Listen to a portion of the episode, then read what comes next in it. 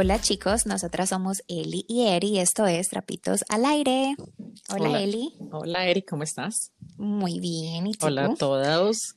Feliz porque es domingo. Los domingos me encantan. No sé, antes los domingos no eran mis días preferidos y ahora lo son. ¿En serio? ¿Y eso por qué? No sé, como que creo que convertí el domingo en un día para mí, o sea, para satisfacer todo lo que quiero hacer. ¿Cierto? Entonces, hoy es, por ejemplo, hoy es domingo, hoy estamos haciendo el podcast, eh, puedo leer, bailo, ahorita hice un video, cocino algo delicioso o como algo delicioso, no sé, como que me consiento, hago una mascarilla para el rostro, me arreglo las uñas, es como mi día.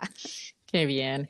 Bueno, yo estoy un poquito cansada, pero es porque ha sido un fin de semana muy lindo. O sea, tuve la oportunidad de ir a Nueva York este fin de semana a visitar unos amigos y unas amigas que no había visto hace mucho tiempo por la pandemia.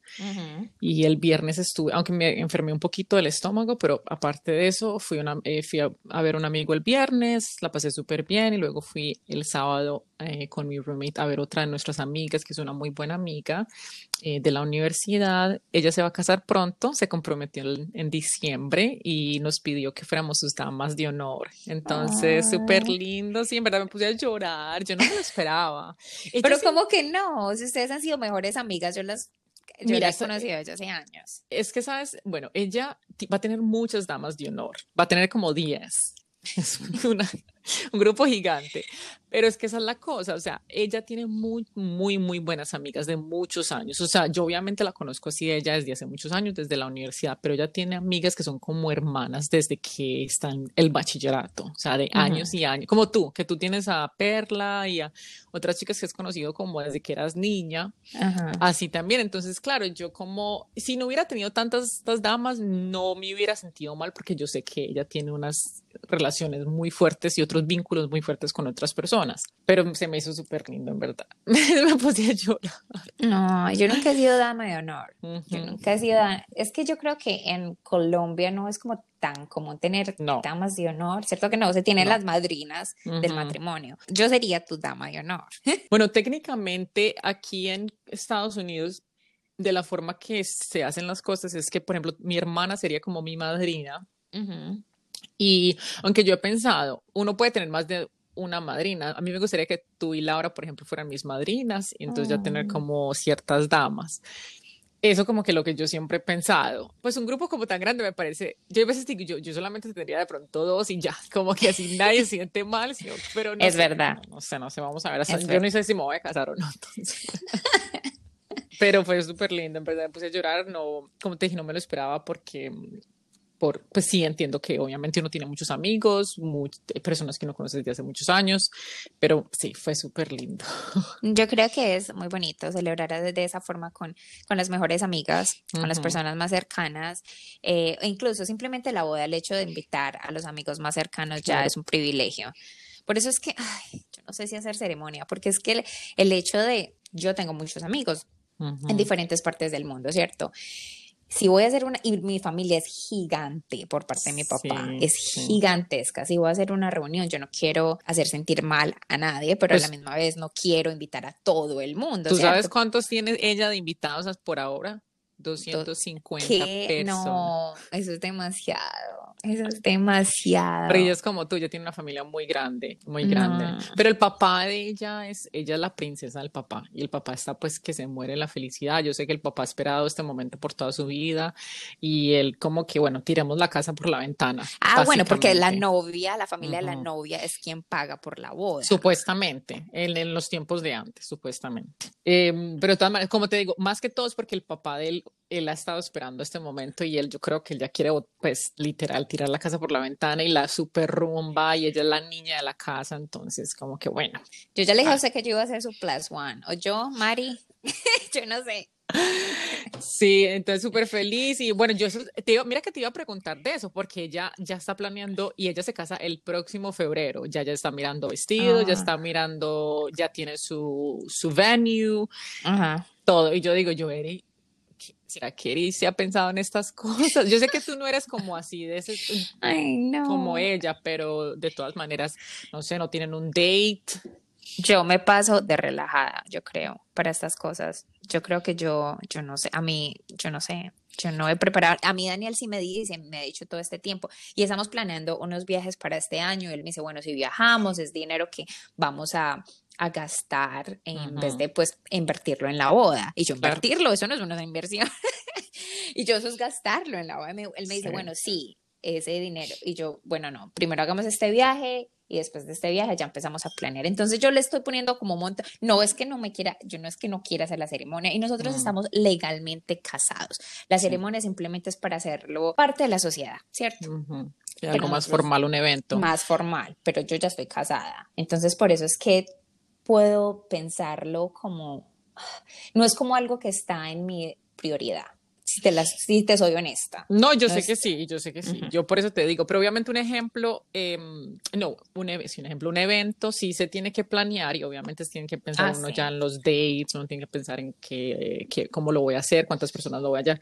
Por eso, entonces me, puse a pensar este fin de semana y yo ¿será que ha pensado ya en eso? Pero yo sé que tú a tu tiempo y yo te apoyo y te ayudo en lo que más pueda cuando ya tú te decidas que lo quieras hacer. ¿Sabes yo hasta que pensé en renovar los votos?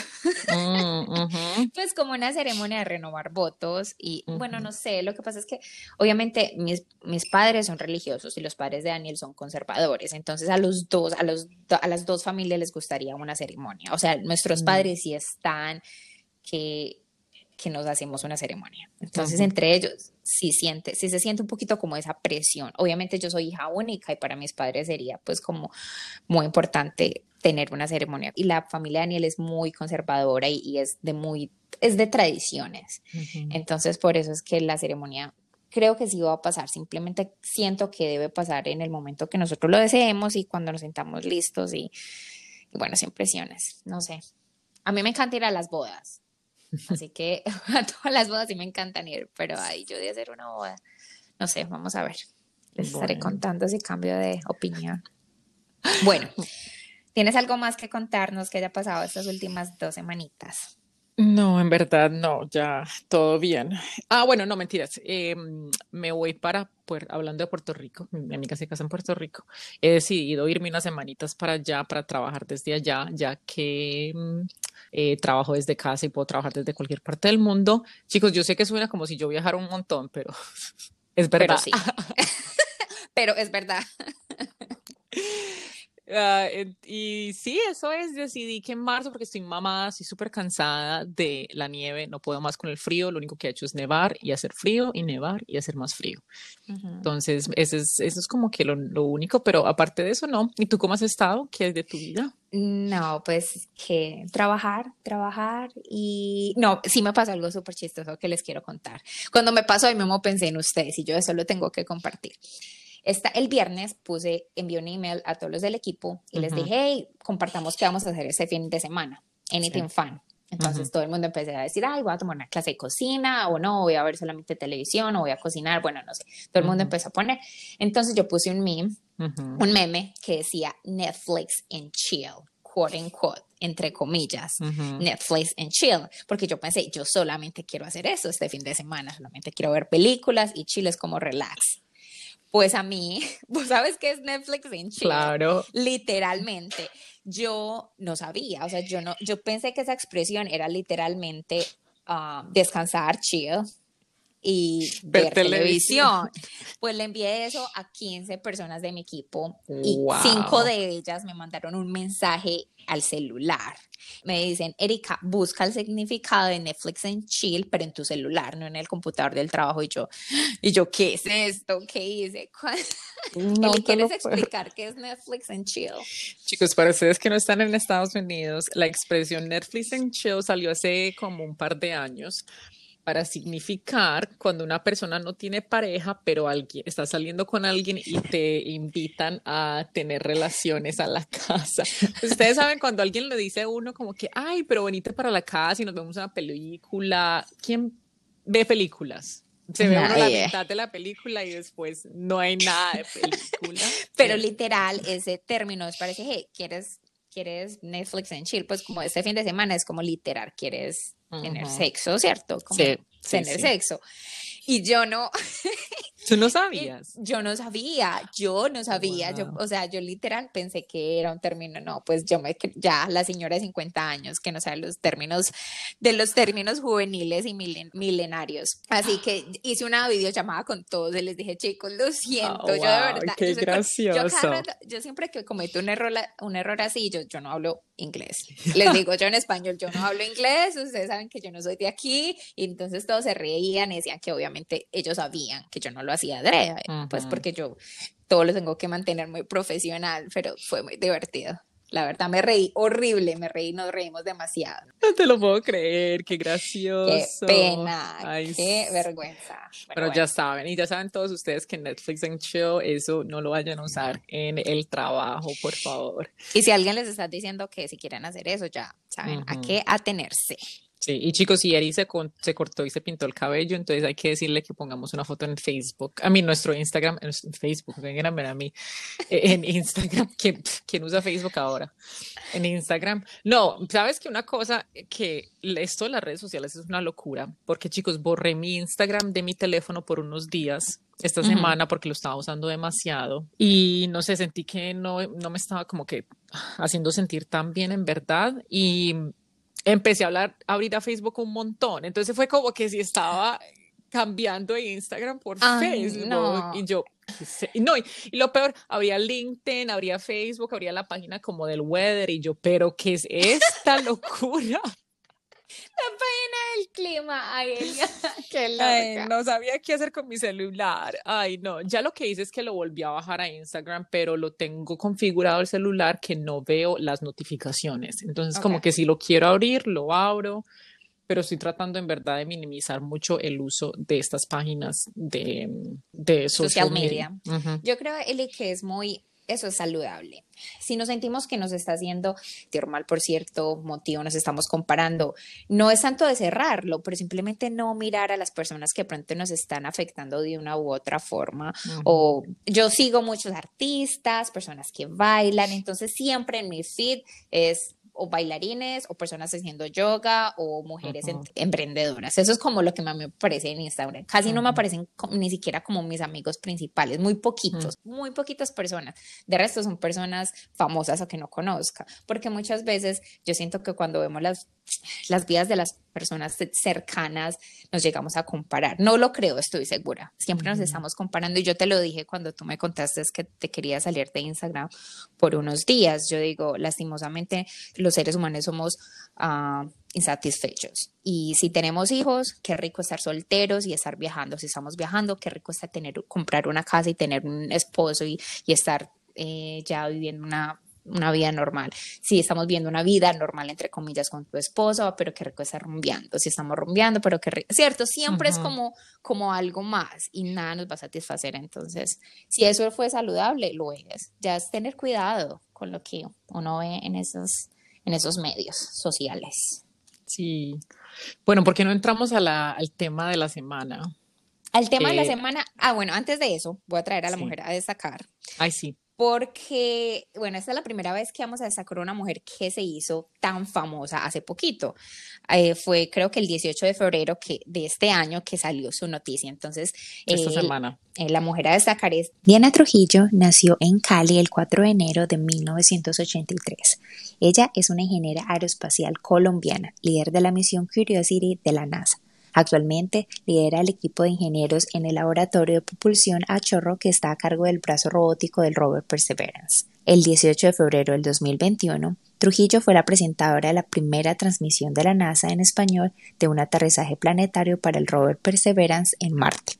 Trujillo nació en Cali, Colombia, y su madre estaba en la escuela de medicina cuando quedó embarazada de ella, dejando así sus estudios para cuidar de ella. Egresada del Colegio Internacional Cañabarales, emigró a los Estados Unidos a la edad de 17 años, con el fin de mejorar su nivel de inglés, tomando clases en el Miami Dade College, mientras trabajaba en varios oficios, incluyendo un empleo como una ama de llaves. Se graduó con una licenciatura en Ingeniería Aeroespacial de la Universidad de Maryland en el 2007. Trujillo se unió a la NASA en el 2008 y se ha desempeñado en muchos roles, incluyendo ser jefe de actividades del sistema de muestreo de superficies e ingeniería del sistema de plomo de la herramienta de laminación de polvo. Sin duda alguna, muy, muy orgullosos de Diana. Fue muy lindo ver todos esos posts que hubieron esta semana sobre ella. Y mm, la, noticia del Mars Rover que llegó a, a, Marte este, esta semana pasada fue una súper noticia. ha pasado mucho tiempo y que sea encabezado por una mujer y no solamente una mujer, pero una mujer colombiana que no nació en este país, ha sido súper bello verla en todas partes, em, o sea, todo lo que ha pasado y lo, lo, mucho que ha logrado en tan poco tiempo aquí en los Estados Unidos. Es una historia que me encanta y nada, feliz de tener a una mujer colombiana como destacada esta semana de trapitos. bueno, y quieres empezar a hablar de nuestro tema. Este tema, Eliana y yo lo hemos lo hablamos hace mucho que lo queríamos traer y estoy súper feliz de que por fin lo hayamos traído. Así que, ¿quieres darnos una introducción de lo que vamos a hablar? Sí, el, el tema salió porque hace poco yo leí un libro y se lo recomendé a Eri. El libro es un libro llamado Attached. Attached es un libro en inglés por dos psicólogos, dos um, psiquiatras llamados Amir Levine y Rachel Heller y es en español las maneras de amar, son maneras de amar. El libro es una teoría de apego que fue creada por otro psiquiatra, John Bowlby, pero fue ya más generalizada por estos dos psiquiatras, Amir Levine y Rachel Heller, um, el libro Attached. En resumen corto, eh, las maneras de amar o esta teoría de apego explica por qué algunas relaciones funcionan y duran toda la vida mientras que otras caen basándose en la e, en menos tiempo y es una investigación científica al respecto de los seres humanos y su necesidad de sentir apego en tres niveles y también de cómo formamos nuestras maneras de amar desde muy niños. Entonces, las tres ideas principales del libro son que todos necesitamos a alguien a quien estar conectados.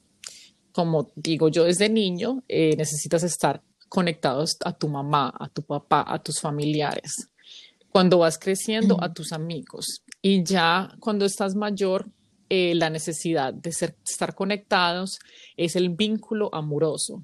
Entonces, esos son tres tipos de conexiones que tiene uno durante la vida, que hay tres tipos de apego y todas las personas se clasifican en uno de estos tres apegos y que la comunicación efectiva es la única forma de mantener una relación. Así sea que tengas uno de estos tipos de tres apegos que les vamos a decir en un, en un minutico. Bueno, yo había pensado de que eh, explicáramos cada una de, de, de esas diferentes formas de estar apegados o del apego, las formas en las que amamos y de pronto sí tenemos como un ejemplo, ¿cierto? Entonces, antes de que, antes de que, eh, me gustaría que sí, que dijeras un poquito más de cada una de las tres eh, tipos de apegos, pero antes me gustaría dar un, como una introducción al libro, que el libro se basa mucho de las conexiones y, el, y de los vínculos que uno tiene cuando es muy niño.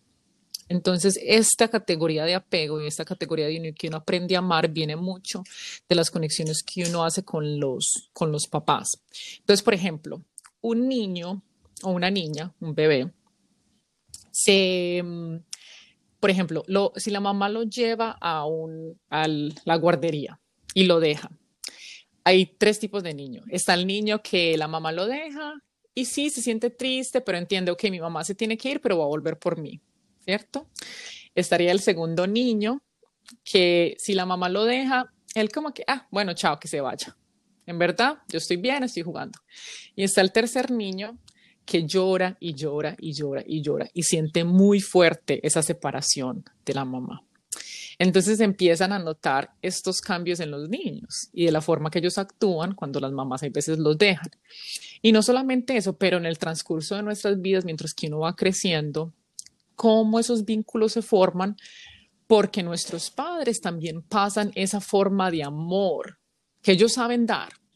¿cierto? Uno, y esto yo creo que está conectado a lo que habíamos hablado hace muy poco con tu amiga Lady, que mm, desgraciadamente uno a veces no aprende formas nuevas de mostrar amor o de recibir amor, porque es lo único que uno sabe.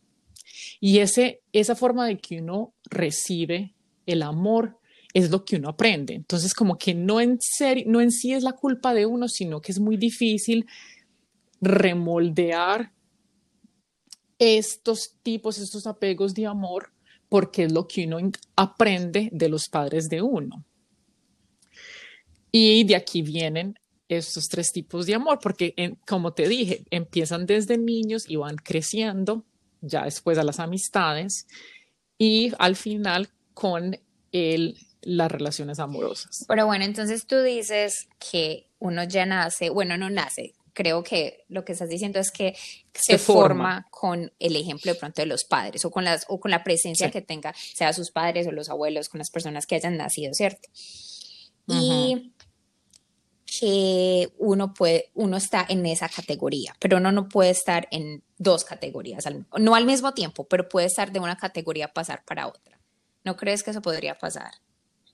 En el libro sí se explica que en del transcurso de tu vida tú sí puedes pasar de una categoría a otra. Pueden pasar cosas muy fuertes en tu vida, de pronto que tus padres se separen, se divorcien, tengan un divorcio muy fuerte, de pronto que tengas un amor que te hizo sufrir mucho, mucho, mucho, mucho y cambias el vínculo o ese apego que hiciste como toda tu vida, si lo puedes cambiar. Y también hay tips que uno puede hacer o cosas que uno puede hacer para, digamos, para una persona ansiosa. Uno tiene cosas que puede hacer para dejar de ser tan ansiosa, pero usualmente se califica uno ¿Se califica la palabra? O categoriza. Se categoriza. Se categoriza uno en un tipo de apego emocional. Usualmente. No como que, ah, tengo un poquito de ese, pero tengo un poquito. No. Eh, siempre hay como uno, digamos que tú eres 80% ansioso y de pronto tienes un poquito de 20% de, de seguridad. Sí, eso es lo normal, pero usualmente tienes, te categorizas con uno. Bueno, entonces expliquémoslos para que los oyentes empiecen a saber cuáles son estas categorías o los tipos de apego y así empezamos como a, a indagar un poquito más en el tema. Entonces, el primero es el tipo ansioso. Eh, si eres del tipo ansioso, pasarás mucho tiempo pensando en si la otra persona te quiere o no, ¿cierto? Si están pasando suficiente tiempo contigo y qué es lo que pasa cuando no estás con ellos. Ese tipo ah, siente una necesidad constante de estar con la otra persona. Necesitas que estén accesibles en todo, todo momento. Entonces, algunos de los comportamientos que esta persona puede tener con este, o, este tipo de, eh, de, formas de amar son la manipulación, pretendiendo que eh, esta manipulación puede ser, explican en el libro, pretendiendo que están ocupadas. Entonces, bueno, yo quiero contactar todo el tiempo a esa persona, pero yo no quiero parecer muy evidente o, muy disponible. Entonces, cuando la, mi pareja me está llamando, simplemente lo ignoro, pretendo que estoy muy ocupada o le digo que estoy muy ocupada cuando no lo es, tratando de manipular la relación y tratando de mostrar algo que realmente no es. Keeping score es como... Te, puedo, puedo pararte un segundito. No estoy de acuerdo con, esa, con ese comportamiento. Ok, voy a decir aquí un paréntesis. Yo soy ansiosa. Yo soy demasiado ansiosa en mis relaciones. El problema con una persona ansiosa es que uno no, el miedo de perder a la persona, uno empieza a actuar de cierta manera. Entonces, cuando el vínculo se hace y se empieza a querer a la persona, se empieza a amar a la persona, pero esa persona no te está dando lo que tú estás esperando, el miedo, ese miedo que uno tiene de perder a la persona, uno se, se dice mentiras a uno mismo. Entonces empiezan estas emociones, le empiezan a palpitar súper fuerte los, el corazón, uno empieza a decir, entonces trata, trata y trata y trata y trata, de mantener esa seguridad y de mostrarle a la otra persona que, ah, yo estoy chévere, yo estoy súper cool, yo no necesito nada, porque es como si tuviéramos dos relaciones separadas. Por el lado por el lado de la, de la relación que tienes con la persona, te ves como la persona súper cool, que listo, yo espero todo, yo no estoy necesitada de nada, pero por dentro es un tumulto que te estás muriendo porque no eres capaz, no eres capaz de decir la verdad, o sea, no estás verbalizando en verdad lo que tú necesitas de la relación. Y entonces no, no, a mí no me parece para nada tipo de manipulación. De pronto manipulación es con, pienso yo, que sería con mis propios con mis propios sentimientos, porque yo no digo la verdad, yo doy, doy, doy, doy, doy, doy, doy, y personas que no se lo merecen. Pero manipulación es, en este aspecto, yo lo vería como, como actúas no de una forma honesta, o sea, simplemente estás actuando de una forma para obtener a la persona que quieres el, el, el, el factor miedo de que, se, va a ir. Esa es la manipulación. Esa es como, es como ser, no ser realmente honesto con lo, con lo como uno actúa. Sí, la persona me llamó, le contexto normal. Eso lo haría las personas seguras. Contestan el celular, estoy bien, estoy disponible para ti, porque no tengo ese miedo de que si digo que estoy disponible, vamos a mostrar como que estoy muy disponible. Pero si digo que tengo mucho tiempo, ya esa persona, ¿sí me Empiezan a, a mantener y y a pensar un montón de cosas. Esa es la manipulación de pronto en la que yo estoy hablando de esa parte, como de las formas en las que se está ah, tratando de desarrollar la relación, que no son realmente honestas como debería ser. Uno debe mostrarlo. Pero sabes que no es tanto por la honestidad, sino por el miedo, el miedo de, de perder por a eso, esa persona. no entonces uno se quiere como, como, debería ser, como lo que está sintiendo. Pero es que, pero es que para esa persona, sí, para esa persona como debería ser, ellos no entienden cómo él debería ser, porque el debería ser normal de una persona de pronto segura, no es normal para ellos, porque ellos, o sea, como te dice, como te digo, el tumulto que yo siento es inexplicable, o sea, yo no sé ni cómo explicarlo. O sea, una persona, yo les, si a mí me gusta una persona, yo le escribo y ellos me dejan escribir como por una hora, yo digo, yo, ay, ¿qué dije mal? ¿Será que le escribo otra vez? O sea, yo, y, es, y yo sé que por dentro yo me digo, yo, ¿qué estoy pensando? Yo te... Y saben lo más loco de todo, la mayoría de las personas que son así ansiosas en las relaciones son súper independientes en su vida normal. O sea, yo, yo me considero una mujer súper feminista, súper independiente, yo tengo un buen trabajo, yo hago lo que me dé la gana, yo viajo, pero yo en las relaciones, yo soy, yo no sé, yo pierdo todo control y pierdo todo. Y chicos, les estoy contando demasiado aquí en el podcast, en verdad, porque esto es como que lo que yo siempre he tratado de mejorar en mí. Sí. bueno, bueno, yo creo que el hecho de, porque yo no soy ansiosa, yo lo veo como manipulación. ¿Sí me hago entender? Yo creo que lo estoy viendo así, como tú te consideras de tipo un poco más ansiosa, crees que no es manipulación, crees que es un acto natural, la forma como tú estás actuando, no para manipular a esa persona, simplemente es algo que te nace y que la forma que estás haciendo es algo que no puedes contenerte. Creo que es que, es que el nombre manipulación eh, tiene como un significado como negativo en mis ojos.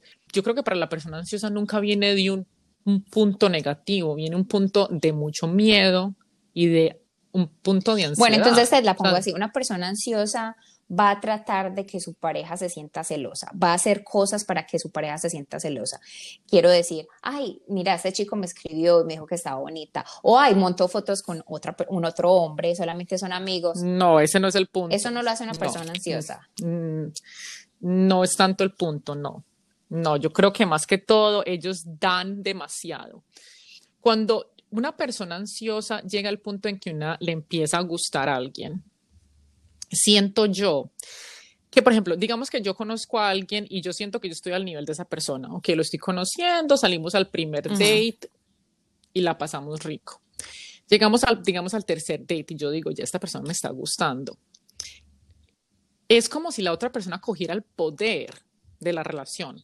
Entonces yo no me siento ya al nivel de, de, ellos, yo me siento como que tengo que hacer cosas y dar cosas y dar más y más y más y más para que no perder, ese, no perder esa conexión. Y ni siquiera me dejo en verdad sentir si esa persona es la persona correcta para mí, sino como que ya me gustó, no puedo perderla, no voy a volver a encontrar a nadie, no. Entonces empiezan todos estos pensamientos en sí creo que como tipo negativos que no dejan que la que, que, es al revés, como que uno quiere mostrarse como la persona perfecta, pero no hay persona perfecta. No hay persona perfecta. Y yo creo que lo más importante que uno debe saber es que al final del día, si tú vas a estar con una persona por core on core el resto de tu vida, tú tienes que mostrarles la verdad.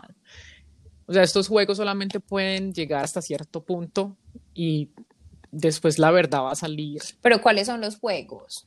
O sea, ¿cuáles son los juegos, por ejemplo? Algunos de los que tú has dicho, como que yo me digo, ah, ok, yo, yo me quiero ver súper cool, entonces yo de pronto, como él, me, él me escribió una hora, yo le voy a esperar también de pronto una horita. Eh, bueno, de pronto ahí es cuando dices Eso, o sea, no una manipulación, sí, esa, esa es lo que yo digo de manipular, de no actuar realmente como quisieras, porque si a mí me llega un mensaje, yo lo y lo veo, yo lo respondo de una. Pero si yo empiezo, no, voy a pensar, porque yo ahorita voy a dar un ejemplo porque siento que sea y porque siento que uno puede ser de las dos, eh, tener otros dos tipos de, de, de forma de amar. Eh, y yo veo el mensaje, si yo soy segura, yo simplemente contesto porque lo vi, porque quiero saber, pero si quiero manipular la relación, si quiero tratar de darle otro contexto, bueno, voy a dejar de, de, contestarle en una hora para que piense que yo también estoy ocupada, para que piense que yo tengo cosas que hacer. Entonces, eso es lo que me refiero con manipular un poquito. Eso, es lo que se va. En, yo, el ejemplo que quería dar, tú ahorita cuando estábamos hablando, tú me decías que querías que yo era segura, ¿cierto? Y que ese es el, tipo de persona que crees que yo soy. Pero yo te dije, yo creo que yo en una relación fui ansiosa, llegué hacia ansiedad y descubrí que era ansiosa. Y esta persona fue a la persona que yo le hice ghosting. Eh, uno de los episodios que tenemos, que fue muy bueno con Rafael, Fantasmita, Fantasmita, y si no saben qué es ghosting, vayan allá y van a entender porque explicamos todo. Esta persona, yo le hice ghosting no porque lo dejé de querer, sino porque yo ya me estaba pasando. Yo sentía que le quería escribir todo el tiempo, lo quería ver, lo quería tocar, lo quería abrazar, me estaba obsesionando. O sea, tenía esa ansiedad de saber qué estaba haciendo. Eh, en ese momento, cuando yo me vi en ese punto, yo dije, no, yo no puedo seguir así, o sea, yo tengo que desaparecerme. Por eso me desaparecí de él, por eso dejé de contestarle llamadas y mensajes, porque me quise proteger. Entonces tuve una decaída, pero al mismo tiempo pues, siento que, ok, me contuve y dije, y lo que siempre he tratado de mantener, yo me amo más a mí misma y si veo que esa persona no tiene, no es recíproca conmigo, no hay esa, sí, esa reciprocidad, simplemente me tengo que alejar para protegerme porque ya me estaba yendo por ese tipo de, de personalidad o ese tipo de, de apego. Mira, la última parte, yo entiendo que obviamente tú te sientes así. la última parte que tú dijiste, lo de la y de reciprocidad. lo importante para reciprocidad y lo importante que es para ti saber que la persona te quiere y te acepta por lo que eres, eso es lo que te hace a ti una persona segura. Y estoy leyendo aquí en nuestro documento estos comportamientos que tú tienes acá y te digo que no estoy de acuerdo con ninguno de ellos. Eso no creo que es el comportamiento de una persona ansiosa porque esto me suena a mí como comportamientos de persona que quieren como eso, como yo voy a, yo voy a controlar la situación para que no me hagan daño, pero en verdad no es así, es al revés. La persona ansiosa tiene tanto miedo de perder a la persona que está queriendo, que hacen todo lo que la, ellos se moldan a la persona que, con que están y dejan que la persona con que estén, oh, es que me da esta rabia, mm. como que formen eh, y que ellos dicten el paso de la relación. Entonces, uno llega al momento en que pierde como todo sentido de, de lo que en verdad uno quiere, en lo que en verdad uno, lo que uno tiene para ofrecer, por el miedo de que la persona lo rechace a uno por lo que uno en verdad es. Entonces, esta idea de es por el tratar de que en verdad uno quiere mantener un contacto y quiere mantener una esa relación, esa relación ese y es el miedo de eso, de perder otra vez a esa persona y decir, no, no, no me quisieron como soy yo, no me quisieron como yo lo merezco. Muestro mis sentimientos, exacto, y tengo que volver a empezar. Y tengo que volver a pasar por ese rechazo. Entonces, este miedo que es constante. Y yo les he hablado a ustedes, chicos, de eso, de que este miedo que uno es constante, volver a empezar. Por ejemplo, yo les había contado hace poco a ustedes que yo estaba saliendo con alguien y la misma cosa pasó y pasamos por esto, por cinco o seis meses de yo esperar que él me dijera que sí, y yo tratando de mantener ese contacto y eso, y le di tanto y le di, le di, le di, y yo quería ser la, la chica perfecta, la que no lo que... Y al final, ¿qué? Nada, nada, nada porque no, al final yo tuve que tomar la decisión de terminar las cosas porque después de seis meses todavía me está diciendo, ah, no, no, no estoy segura si quiero estar contigo. Ya, no sé qué más hacer. Eli, pero primero que todo, bueno, ya que compartiste esto, ya puedo compartir lo que yo siento con respecto a eso. Yo soy supremamente orgullosa de que tú fuiste la que acabaste la relación porque él no la quería acabar. O sea, él sentía atracción por ti, inevidente. Simplemente es una persona que de pronto ahorita, no sé si lo podemos categorizar así, y ahorita vamos a explicar qué es, él es evasivo. Y yo siento que él es una persona evasiva. Y las personas evasivas se alimentan de las personas ansiosas. Entonces... Sí, sí, sí. No, y lo peor de todo es que la persona ansiosa solamente busca a la persona evasiva. Pero tú decidiste para la relación doliéndote como te dolía, Liana. ¿Cuántas personas no mantienen eso, esa relación y contienen y la alimentan pensando, esto va a cambiar, él va a cambiar, yo lo voy a hacer cambiar, yo lo voy a ayudar a cambiar. ¿Cuántas personas no se quedan en una relación años y años así? Porque él puede estar contigo todos los años del mundo sin necesidad de comprometerse, pero dándote el cariño, dándote el tiempo que te estaba dando, pero él no estaba 100% comprometido. ¿Tú viste eso?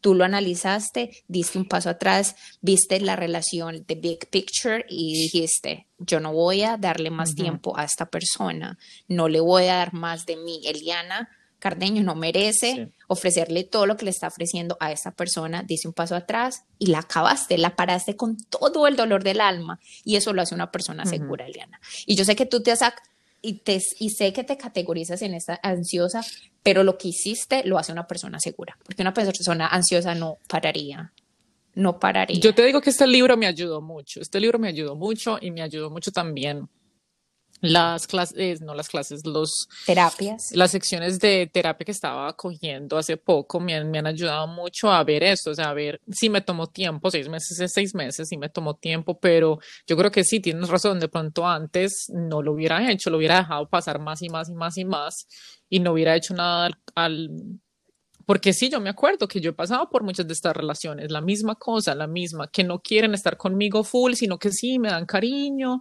y me, me dan un poquito de amor y yo doy y doy y doy, y yo estoy ahí, yo soy la chica cool que quiere esperar, que les quiere dar, les quiere dar amor y que quieren esperar por ellos y hay que dar tiempo al tiempo y al final quedo en la misma quedo con los mismos dolores, quedo con las mismas cosas. Entonces yo también, o sea, como te dije, me tomó tiempo, pero ya después de como que he estado haciendo como el trabajo en tratar de mejorar esos sentimientos míos y de la forma que yo actúo, por la misma razón, porque yo digo que eh, sí, el miedo está ahí y sí, estoy teniendo los mismos sentimientos de antes, de que me voy a quedar sola, de que no voy a volver a poder encontrar a alguien que él me gustaba mucho, que me da mucha tristeza. A veces pienso, ¿será que lo busco otra vez? ¿Será que le vuelvo a dar otra oportunidad?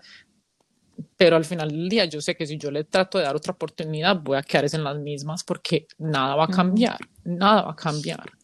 Sí. ¿Quieres No, no, no te tienes por qué disculpar. ¿Quieres explicar el tipo evasivo? Sí.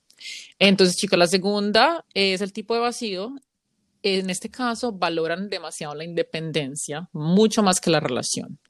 Les cuesta entender lo que piensa la otra persona y tienden a culpar a otros cuando las cosas no van bien. Siempre están en busca de personas adecuadas y eso hace que siempre encuentren cosas que las demás los irriten. O sea, ellos siempre están buscando el, el pereque de la persona. Pereque en Colombia es, ah, no, pero es que... El pero. sí, el pero. Ah, pero come muy feo, ah, es muy alta, ah, es muy bajita, y es muy gordita, es muy flaquita. Todos mal. Se caracterizan por querer estar en relaciones con personas que no están disponibles de físicamente o emocionalmente. Eh, se caracterizan porque pierden interés y que cuando se acaba la relación es súper fácil para ellos, o sea, ellos para ellos es muy fácil entrarse en una relación y entrar a otra relación, pero usualmente no están 100% metidos en ese vínculo con la otra persona. Y tienes mucha razón en lo que decías ahorita. Usualmente la mayoría de las personas solteras son evasivas, que lo hace horrible porque la persona ansiosa, sobre todo con esto de dating apps, es horrible. Se, se, puede decir, y los psicólogos han encontrado que 80% de las personas en las dating apps son evasivas. Y entonces las personas ansiosas estamos como atraídos a ese y estamos atraídos unos al otro, porque el evasivo sabe que el ansioso los va a querer mucho, que es lo que quieren ellos, y el ansioso quiere como dar y dar y dar y dar y dar, y es el peor vínculo que puede haber en este mundo. Es la... Y el libro es muy interesante porque el libro sí te da tips de cómo mejorar este tipo de relaciones si llegas a tener una relación de verdad amorosa, pero es súper difícil. Es muy difícil. Es súper difícil. ¿Tú no creerías que tienes algo de evasiva? Sabes que a veces sí pienso eso. Hay veces pienso que pronto tengo un poquito de evasividad, pero yo creo que es más que todo porque yo creo que hay veces yo pienso que el amor sin dolor, hay veces como que no es, no es verdad. Por, es, por eso mismo de la ansiedad. Entonces, como que cuando es sin dolor, que es algo que también he estado tratando de trabajar, es, no es como que no me interesa tanto, ¿me entiendes? Que ese es el problema, que es, no, yo tengo que en verdad encontrar una persona segura y que me muestre de verdad que el amor sin dolor es el amor correcto. O sea, yo, yo pienso en ti, Dani, en el libro dice, es una de las de los eh, ejercicios que yo hice, dice, escribe de una pareja, ponte a pensar en una pareja que para ti es segura y escribe las características que tú ves en esa pareja. Y yo hice ese, yo hice ese mm, ejemplo de ti, de Dani, porque para mí tú y Dani son una pareja muy segura y yo quiero como dar pasos para llegar a ese punto donde yo tenga las características o mi pareja y, y yo tuviéramos algunas de las características que tienen tú y Daniel. Ok, gracias por decir eso, la verdad. Ah, pero siento que igual las personas, si las parejas seguras y como lo explicabas anteriormente, es basado en la comunicación y es algo que no, no nace y como que, ah, los dos somos seguros, perfectos, ya no hay que trabajar en nada. Esa seguridad se, se trabaja y, y, hay momentos en que hemos recaído los dos y, y, y han pasado situaciones, pero, pero yo siento que que sí tiene la razón. De pronto los dos, Daniel, persona muy segura, muy, muy segura desde que empezamos la relación.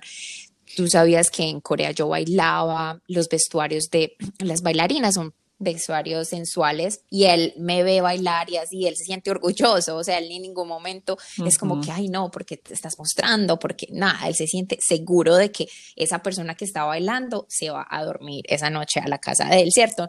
Nunca, nunca lo he visto revisar mi celular, nunca me ha hecho un reclamo, he planeado viajes sin él y se siente feliz de que yo los haga, tenemos nuestros propios espacios, pero él yo siento que me ha aportado a ser segura, ¿cierto? Porque yo al principio, yo te decía, decía él, yo, él no me cela, él no me cela, él no me... Y yo luego eh, me puse a pensar, pero ¿por qué celar es la normalidad?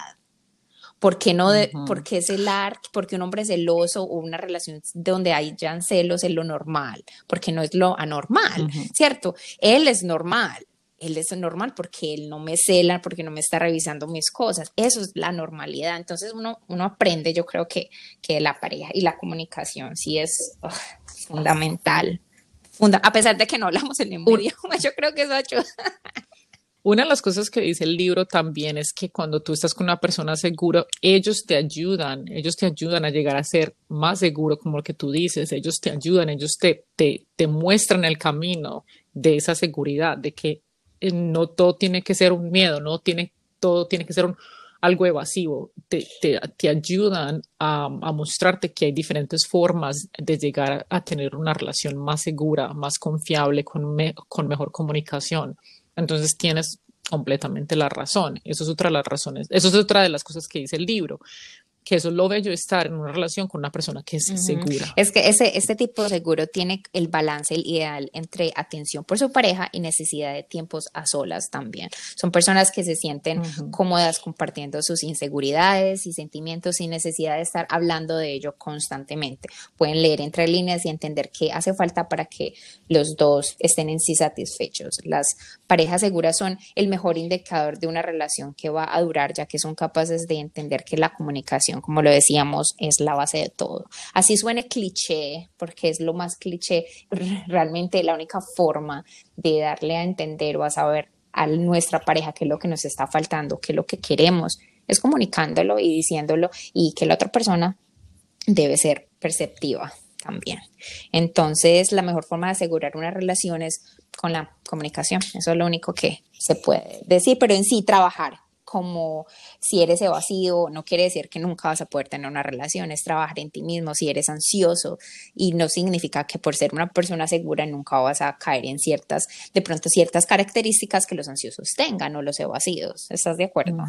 No, completamente. Eso es trabajo y trabajo mental y trabajo de aprender a cambiar esos patterns, esas formas de que uno actúa y se puede hacer, se puede hacer. Eso es la idea del libro, esa es la idea de, terapia, eso es la idea de comunicarse con otras personas, es de mirar que sí, o sea, por mucho que te caracterices por una forma u otra, tú puedes cambiar cómo piensas, que es lo más importante, ¿me entiendes? O sea, porque una persona evasiva, una persona ansiosa, si no trabajan en sí mismos, si no trabajan en estos pensamientos, eh, en mejorar sus vínculos amorosos, no van a estar felices, no van a llegar a estar felices, no van a llegar a encontrar una pareja porque van a seguir con esta misma tipo de relaciones y se les va a hacer muy difícil, se les va a hacer muy difícil ser feliz y, como tú dices, expresar en verdad lo que sienten, expresar lo que ellos quieren, lo que ellos necesitan.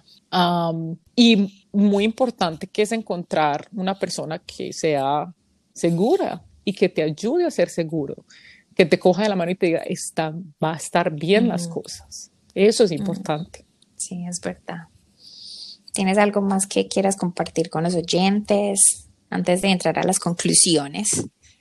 No, no, no, yo creo que pues eh, queríamos explicarles bien exactamente qué eran las características de cada uno y de que se basan estas características que dicen el libro. Y, también que si identifican que su pareja lo es, no se trata de juzgarlos y decirles, hey, tú eres evasivo, entonces nunca vamos a, o tú eres ansioso y no, la idea es ayudarnos porque no quiere decir que estén en un lado erróneo, quiere decir que simplemente es su forma de expresar amor, ¿cierto? Es el tipo que tienen y se puede ayudar y se puede ayudar a mejorar. Y si hay una relación de, entre evasivos y ansiosos, debe haber un acuerdo entre los dos y debe haber una forma en que se ceda eh, y que se parta de un punto donde las dos personas se sientan satisfechas con la relación.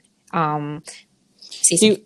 Y no, quería solamente volver a repetir, el libro es espectacular, el libro tiene muchos ejemplos que te pueden ayudar y que te pueden aprender y, que te pueden mostrar lo que estábamos diciendo, cómo expresar lo que sientes, cómo expresar lo que piensas, lo que necesitas, lo que mereces, porque decir las cosas directamente, que eso es lo más difícil para estas personas porque ellos tienen una mentalidad completamente diferente. Entonces, para ellos, decir las cosas directamente o pueden crear separación o pueden crear demasiada, demasiado amor. Entonces, o, se, o, tienen miedo porque están muy, muy juntos o tienen miedo porque se separan. Entonces llega ya a ese punto en que nunca van a llegar a la mitad y nunca se van a encontrar y van a seguir sufriendo y sufriendo y sufriendo. Entonces, otra vez les digo, muy, muy sugerido. Igual lo vamos a compartir, lo vamos a compartir en Instagram. De nuevo, Eli, gracias por compartir este libro con nosotros, porque realmente sí, uno aprende demasiado a, a, categorizar lo que siente y también aprender a trabajar en uno mismo, como lo hablamos en, en uno de nuestros episodios de relaciones tóxicas con Lady todos tenemos cosas que trabajar. Todas las personas tenemos que trabajar, no somos un producto terminado. Estamos trabajando todo el día, por eso escuchamos podcasts que nos pueden ayudar a ser mejores, leemos libros que nos enseñan y nos dan ejemplos a cómo, eh, cómo mejorar nuestra forma de actuar. Por eso vemos películas o asistimos a seminarios, todo el tiempo estamos trabajando constantemente en nosotros mismos para hacer una mejor versión. Y Eli de nuevo de verdad que te admiro porque sé y estuve en el momento que tomaste la decisión, una de las decisiones más duras porque el sentimiento yo sé que había sido muy grande y lo hiciste para protegerte. Y te admiro muchísimo porque eso es lo más difícil, pensar en uno mismo y en, en, en cuanto en el valor que uno tiene es, es lo más importante, pero a veces lo más difícil de, pensar, porque pensamos en los demás demasiado. Entonces, te admiro mucho, te quiero mucho, quisiera estar a tu lado y darte un abrazo. Y bueno, Como conclusión, eh, ser específico de forma verbal, ya lo dijimos, dile a tu pareja constantemente cómo te sientes. No quiere decir pues que todo el tiempo, ay, estoy cansada, tengo frío, tengo calor, no. ¿Cómo te sientes? Una situación que te chocó, una situación que no te hizo sentir cómoda, espera un momento y díselo de una forma cuando ya estés calmada, la comunicación constantemente, o no cosas que solamente te chocan, cuando hay algo bonito que la persona hizo por ti, también recálcalo. Eh, no culpes a tu pareja, eh, no tiene la culpa de tu manera de amar. Entonces, si esa persona de nuevo es, es ansiosa o esa persona es evasiva, no estés todo el tiempo mencionándolo o culpándolo por eso, simplemente ayúdalo y, y traten de generar esos acuerdos. Y no te disculpes por lo que sientes, pero sí sé más asertivo. Todos tenemos derechos de sentirnos de la manera como nos sentimos. Entonces, Eli, ¿nos puedes decir dónde nos pueden encontrar? Pues claro que sí. Eh, gracias chicos otra vez por escucharnos. Súper felices de estar aquí con ustedes. Y si nos quieren seguir acompañando, nos pueden encontrar por todas las plataformas de um, podcast que son Apple, eh, Spotify y Anchor. También se pueden comunicar con nosotros por nuestra página de correo que es hola arroba trapitos al aire o seguirnos por Instagram ah, en arroba trapitos al aire podcast. Y no se les olvidarnos estrellitas y rating y escribir mensajitos, que es lo más importante para que podamos seguir haciendo estos episodios. Y ya saben que con nosotras pueden seguir sacando los trapitos al aire. Chao, Eli.